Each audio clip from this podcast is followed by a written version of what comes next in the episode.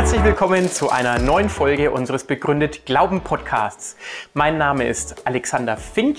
Ich leite das Institut für Glaube und Wissenschaft in Marburg und unser Ziel ist es, Wissenschaft und Glaube und verschiedene Weltanschauungen ins Gespräch miteinander zu bringen und zu zeigen, dass der christliche Glaube auch rational begründbar ist und wir uns da nicht verstecken müssen. Viel Spaß mit der Folge.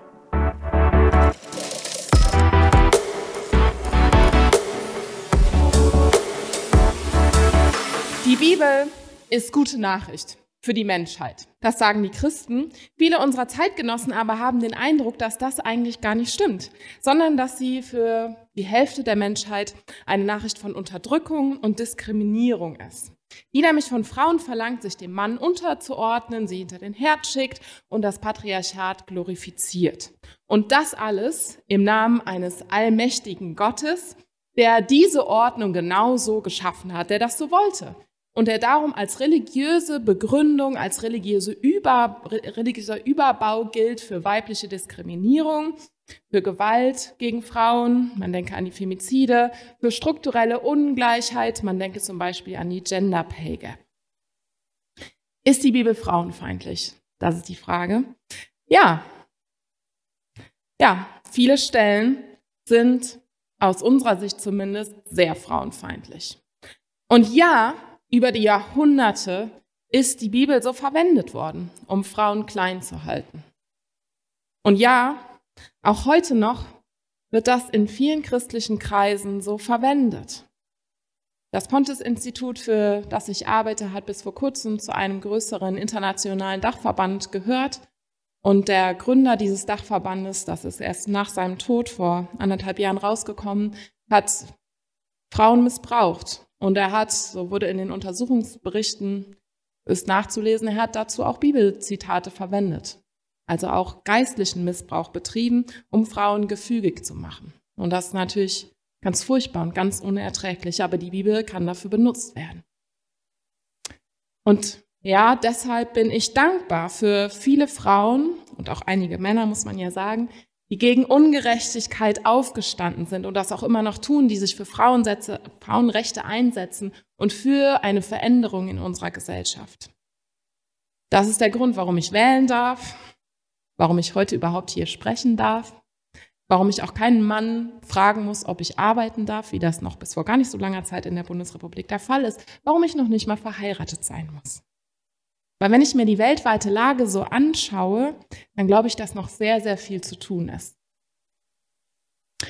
Interessanterweise aber, wenn ich mir die Lage so anschaue und auch die Geschichte, dann sehe ich da auch immer wieder Menschen, die sich eingesetzt haben für Frauenrechte und das ganz explizit, explizit getan haben auf der Grundlage der Bibel. Die also diesen Text so verstanden haben, dass sie gesagt haben, das treibt uns dazu an, die Gesellschaft da zu kritisieren. Und die diesen Text, diesem Text sozialrevolutionäre Kräfte zugesprochen haben. Es ist also der gleiche Text, die Bibel, auf sehr unterschiedliche Arten interpretiert und ausgelegt wurde. Inwieweit hilft uns das jetzt für unsere Frage?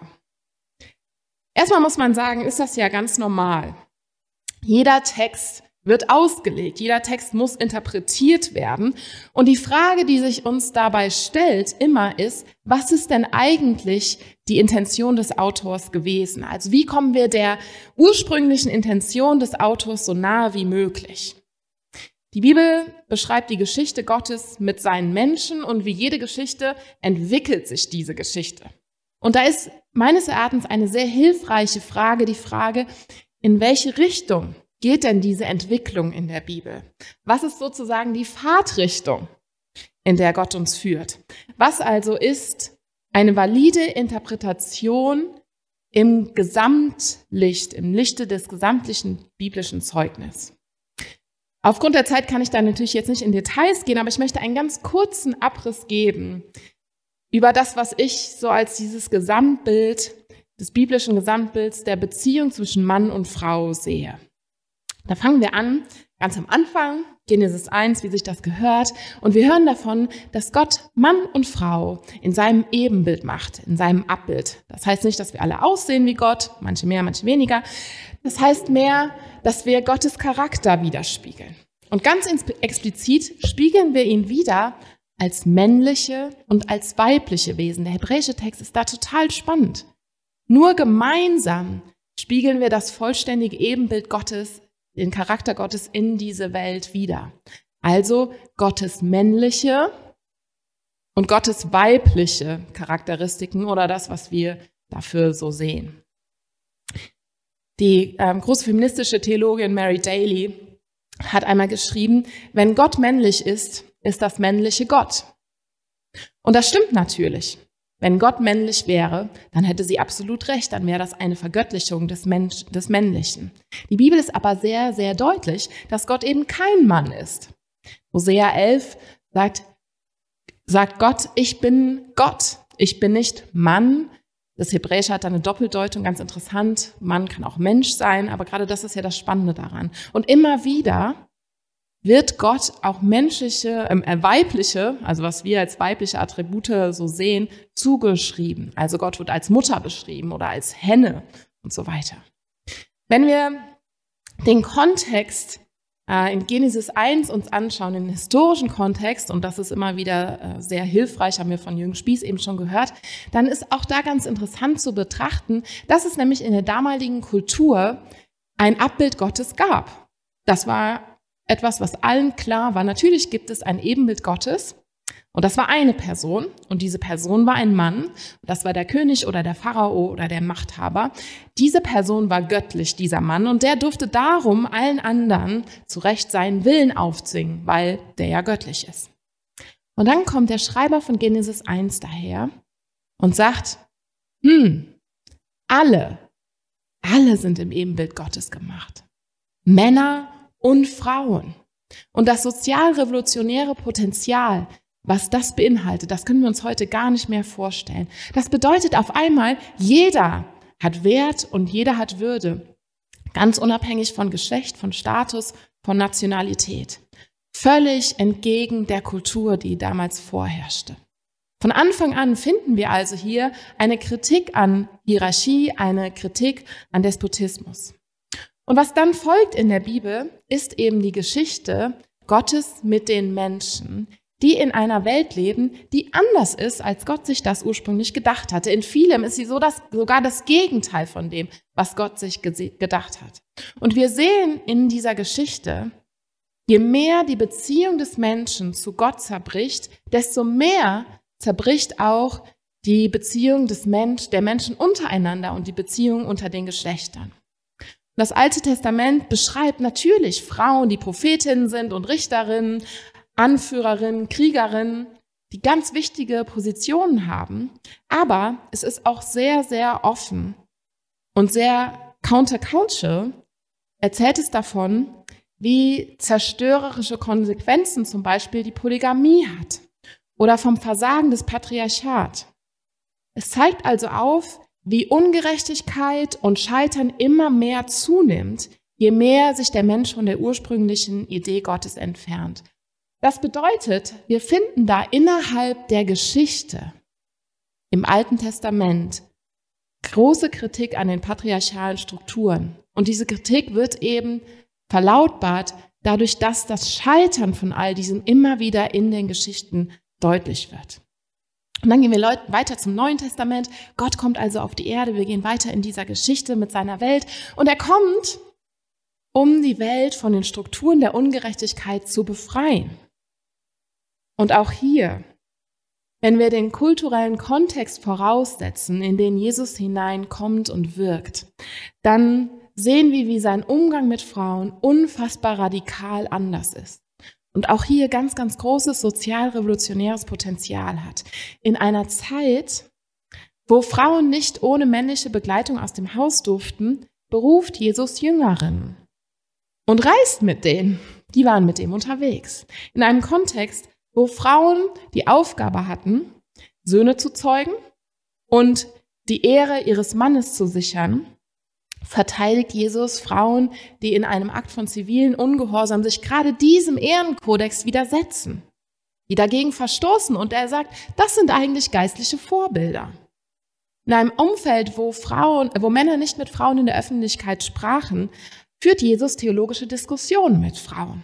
Und dann macht er sie, wir haben es eben schon mehrfach gehört, zu den allerersten Zeugen des wichtigsten Ereignisses in der Weltgeschichte, der Auferstehung. Die Liste ließe sich sehr le leicht weit fortsetzen. Aber in der Art, wie Jesus Frauen behandelt, sieht man immer wieder, dass das in seinem Kontext eine absolute Revolution war. Und ich glaube tatsächlich, dass das auch einer der Gründe ist, warum die religiöse Elite damals sagte, wir müssen ihn umbringen, weil der wiegelt unser Volk auf. Der wiegelt unser Volk auf, auch in dem, wie er mit Frauen umgeht. Und dann gehen wir weiter zur ersten Kirche. Die haben das verstanden. Paulus ist ja immer wieder als ein Frauenhasser verschrien und es gibt tatsächlich Stellen, wo ich mich frage, warum? Warum hast du das so aufgeschrieben? Ich werde ihn eines Tages fragen. Aber auch da, wenn man den kulturellen Kontext sich anschaut, ergibt sich ein anderes Bild. Zum Beispiel an der Stelle, wo Paulus davon schreibt, dass der Mann das Haupt der Frau ist. Auch das war ein sehr weit verbreitetes Bild in der damaligen Kultur. Man kann darüber lesen, zum Beispiel in der römischen Literatur. Und meistens folgt dann auf den Satz, dass der Mann das Haupt der Frau ist, eine lange Liste an Aufgaben, die die Frau zu erfüllen hat. Die ganzen Pflichten, die die Frau deshalb hat, was sie alles für den Mann tun muss. Im Neuen Testament aber das Ganze umgedreht. Es folgt nämlich auf diesen Satz eine relativ lange Liste von Dingen, die der Mann zu tun hat. Auch ein paar Sachen für die Frau, aber die härteren Dinge hat eigentlich der Mann abgekriegt. Der soll nämlich die Frau lieben und ihr dienen und sein Leben für sie geben. Das sind die Hauptaufgaben des Hauptes. Und ähm, meines Erachtens stellt das alles, was man sonst so an männlichen Aufgaben sehen würde, total auf den Kopf. Thorsten Dietz, der ja leider heute nicht hier sein kann, hat mal gesagt, diese Liste, mit dieser Liste stellt Paulus die ganze Idee des Hauptseins, schickt sie ins Koma. Das fand ich eine ganz gute Beschreibung. Er schickt damit die Idee des Hauptseins ins Koma. Und das bedeutet, Paulus widerspricht dem Patriarchat hier auf eine Art und Weise, die für die Menschen damals absolut schockierend gewesen sein muss, herausfordernd und vor allem, die sie verstanden haben. In der frühen Kirche sehen wir, dass Frauen Leiterinnen waren, Prophetinnen. Wir lesen sogar über eine Apostelin. Und Rodney Stark, ein Soziologe an der Uni in Washington, hat in seinem Buch Rise of Christianity, A Sociologist Reconsiders History, darüber geschrieben, warum sich zur damaligen Zeit das Christentum wohl so schnell ausgebreitet hat. Ich habe das Zitat nur auf Englisch äh, gefunden, darum habe ich es einmal selbst übersetzt. Er sagt Folgendes. Der christliche Bevölkerungsanteil wuchs schneller aufgrund des christlichen Verbots von Geburtenkontrolle, Abtreibung und Kindestötung. Zur damaligen Zeit war es üblich, dass wenn man ein Kind bekommen hat, meistens Mädchen, das man nicht wollte aufgrund des Geschlechts, man das einfach irgendwo ausgesetzt hat und dem Tod überlassen hat. Weil Kindstötung weiblichen Nachgeborenen, die wollte man eben nicht, stärker betraf, hatten die frühen Christen ein ausgeglicheneres Geschlechterverhältnis und darum einen höheren Anteil an gebärfähigen Frauen als ihr heidnisches Umfeld. Und das, das zum gleichen Effekt führte, dass Frauen höher geachtet wurden unter den Christen. Sie durften im Gottesdienst aktiv partizipieren, was zu einer hohen Rate an weiblichen Konvertiten führte. Also wenn man die Gesamtschau sich anguckt, die Fahrtrichtung der Bibel, dann muss man sagen, dass Frauen dort auf eine nie dagewesene Art und Weise Würde und Wert empfangen. Und dass man schon auf den ersten Seiten die Grundlagen zur Gleichwürdigkeit der Geschlechter sieht und dass damit schon ganz am Anfang das sozial-revolutionäre Potenzial angelegt ist.